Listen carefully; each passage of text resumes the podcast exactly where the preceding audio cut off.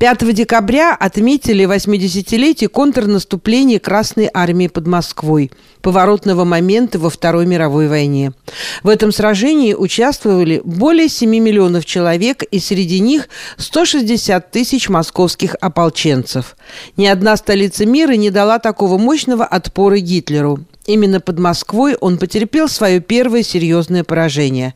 Этому событию посвящено интервью корреспондента радио «Мегаполис Торонто» Марины Береговской Сергеем Плехановым, профессором кафедры политологии Йоркского университета Торонто. В этой грандиозной войне, Второй мировой войне, самой такой разрушительной, убийственной в истории человечества, было много разных фронтов и много разных отдельных войн, как бы связанных или менее связанных между собой. Главной войной, конечно, была война Гитлера против СССР. Это давно известно, что задача э, разгромить Советский Союз, уничтожить его как государство, уничтожить историческое э, российское государство, русское государство. Это была стратегическая задача, главная задача Гитлера. Ему были нужны ресурсы, Ему нужно было жизненное пространство для немцев. И поэтому разгром Красной Армии, захват территорий, все эти планы, они были нацелены на реализацию вот этой задачи. Как вы знаете, был так называемый план Барбаросса, который был разработан осенью 40 года, и он состоял в том, чтобы молниеносными могучими ударами разбить Красную Армию в западных районах Советского Союза и в течение трех-четырех месяцев выйти на линию Архангельск-Астрахань. Таким образом, взяв э, Ленинград, Москву, Киев, конечно, и выйдя к нефтяным ресурсам Каспийского моря. Вот такая была задача этого плана Барбаросса. Война началась, как известно, 22 июня 1941 года – и Красная Армия, лучшие части, которые находились в западных районах, оказалась в чрезвычайно сложном положении. И война в течение первых месяцев состояла в том, что развивалось наступление немецких войск, сопротивление Красной Армии было ожесточенным, героическим. Но самое большее, что они смогли сделать, это замедлить вот эту молниеносную операцию. То есть, если весь замысел был в том, чтобы разбить Советский Союз, взять Москву, взять Ленинград, выйти к нефти Каспийского моря в течение трех-четырех месяцев, то можно сказать, что эта задача была провалена в результате того, что сопротивление Красной Армии замедлило продвижение немецких войск. Но тем не менее, к октябрю, к началу октября, они вышли на подступ к Москве. И началась так называемая операция «Тайфун». Если бы, вот давайте так, представим себе, что вот этот вот массированный удар по Москве, операция «Тайфун», в котором участвовало 2 миллиона немецких войск, почти половина всего состава немецкой армии, если бы эта операция венчалась успехом, и они бы взяли Москву. Конечно, удара этого выдержать советское государство бы не могло, учитывая тот факт, что это было очень централизованное государство и управление, и военными э, ресурсами Советского Союза и экономическими, и административное управление. Все было, так сказать, зациклено на Москву. И поэтому, не говоря уже о моральном ударе, так сказать, который бы нанесло взятие Москвы э, советскому народу. Э, то есть, э, если бы Гитлер взял Москву, то его главная задача во Второй мировой войне была бы решена, и можно себе представить, какое бы это имело воздействие на остальной мир. Ну, во-первых, э, Япония поспешила бы отхватить себе Сибирь. Судьба Англии была бы решена в течение нескольких недель. Соединенные Штаты, скорее всего, пошли бы на какое-то замерение с, э, и с Германией, и с Японией, стремясь предотвратить вторжение на их территорию, которое, тем не менее, могло вполне состояться. То есть, иными словами, если бы под Москвой немецким войскам удалось одержать победу, это привело бы неминуемо к установлению над всем миром власти нацистской Германии и ее союзников. И поначалу их наступление под Москвой, которое началось 30 сентября, а, оно шло успешно. В первые же две недели им удалось окружить и разбить основную группировку советских войск, которая стояла на Смоленской дороге на пути немецкого наступления. Убито и попало в плен около миллиона человек. Дорога на Москву была открыта. Следующий рубеж в районе Можайска еще не был готов для того, чтобы э, отражать дальнейшие удары немцев. Второй э, этап наступления у них начался в ноябре, но к этому времени советской армии удалось под руководством генерала Жукова выстроить такую систему обороны, которая позволила значительно замедлить наступление, предотвратить э, удар непосредственно по Москве.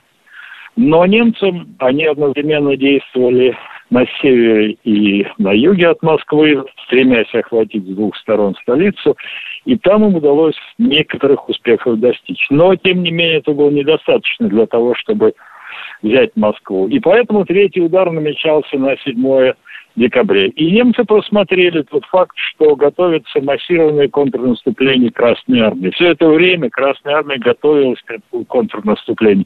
И оно началось 5 декабря, за два дня до запланированного немецкого удара, последнего удара по Москве. И вот это контрнаступление, оно смяло боевые порядки немцев. И после нескольких месяцев сражений, с 5 декабря по 30 апреля, Значит, удалось отбросить войска нацистской Германии на расстоянии от 100 до 300 километров от Москвы.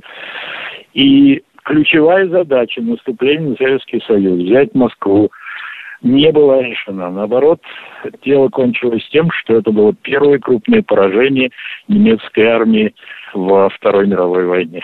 И хотя сила еще была очень большая на стороне нацистской Германии, безусловно, попытка, попытка Красной Армии начать стратегическое контрнаступление по всему фронту оказалась неудачной в 1942 году, и тут было новое отступление, была Сталинградская битва, после этого Курская битва, Ленинград остался в блокаде до 1944 года, но тем не менее, вот, вот то, что удалось отстоять Москву и нанести вот этот мощный ответный удар по э, гитлеровским войскам, это, конечно, был ключевой поворотный пункт всей Второй мировой войны. Начало того этапа войны, который кончился абсолютной победой союзных войск против держав России. Сергей Михайлович, а что в это время проходило в самой столице, в Москве, в декабре 1941 года? И где находилась ставка главнокомандующего?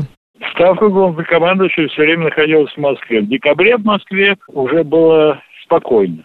Самый опасный момент был в середине октября. Вот я говорил о разгроме группировки основной группировки советских войск в начале октября в районе Вязьмы. И 15 э, октября руководство советское приняло решение начать эвакуацию столицы. То есть какие-то учреждения государственные, некоторые предприятия должны были быть спешно эвакуированы. И, естественно, об этом слухи сразу расползлись по городу. 16 октября в городе была паника, когда люди просто бежали. Ну, какая-то часть населения.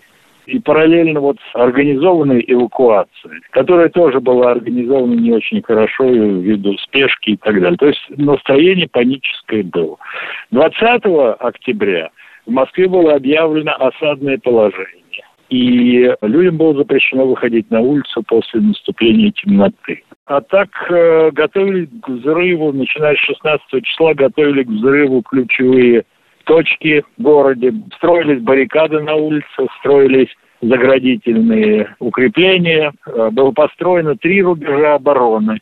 Первый рубеж – это кольцевая дорога московская, второй рубеж – это Садовое кольцо, и третий – Бульварное кольцо упирающиеся в Кремль, как известно. И, в общем, Москва была готова да, массовая запись добровольцев в ополчении всего по Москве и Московской области в ополчении записалось 160 тысяч человек.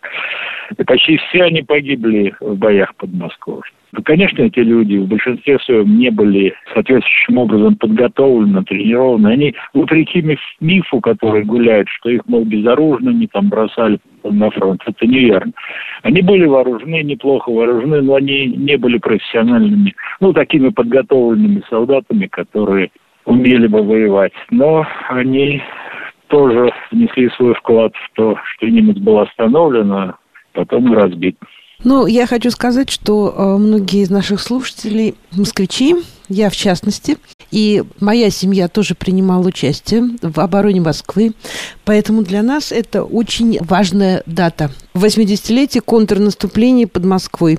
Ну, с чем я вас и поздравляю. Я тоже москвич, и э, в том доме, где я жил первые годы своей жизни, в Лефортове. В этом самом доме, построенном в Екатеринские времена, он как крепость с толстыми кирпичными стенами, была оборудована в октябре 41 года артиллерийской установкой. Там стояло 45-миллиметровое артиллерийское орудие, э, использовавшее окно рядом с кухней, откуда открывался очень хороший вид на пригорок, которого, как ожидали, должны были спускаться немецкие танки, если бы они прорвались в Москву. Так и, мне рассказали мои родители, бабушка, дедушка. И я каждый раз, когда я проходил по этому коридору этой коммунальной квартиры, где я рос, я как-то вот представлял себе, насколько близко, насколько драматично этот был момент, и как все висело на волоске в те дни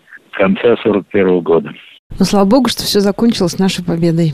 Да, Спасибо за интервью. Иначе быть не могло. Спасибо за интервью. Спасибо а, вам. Да, и будем с вами на связи. Всего хорошего. До Хорошо, свидания. Всего доброго.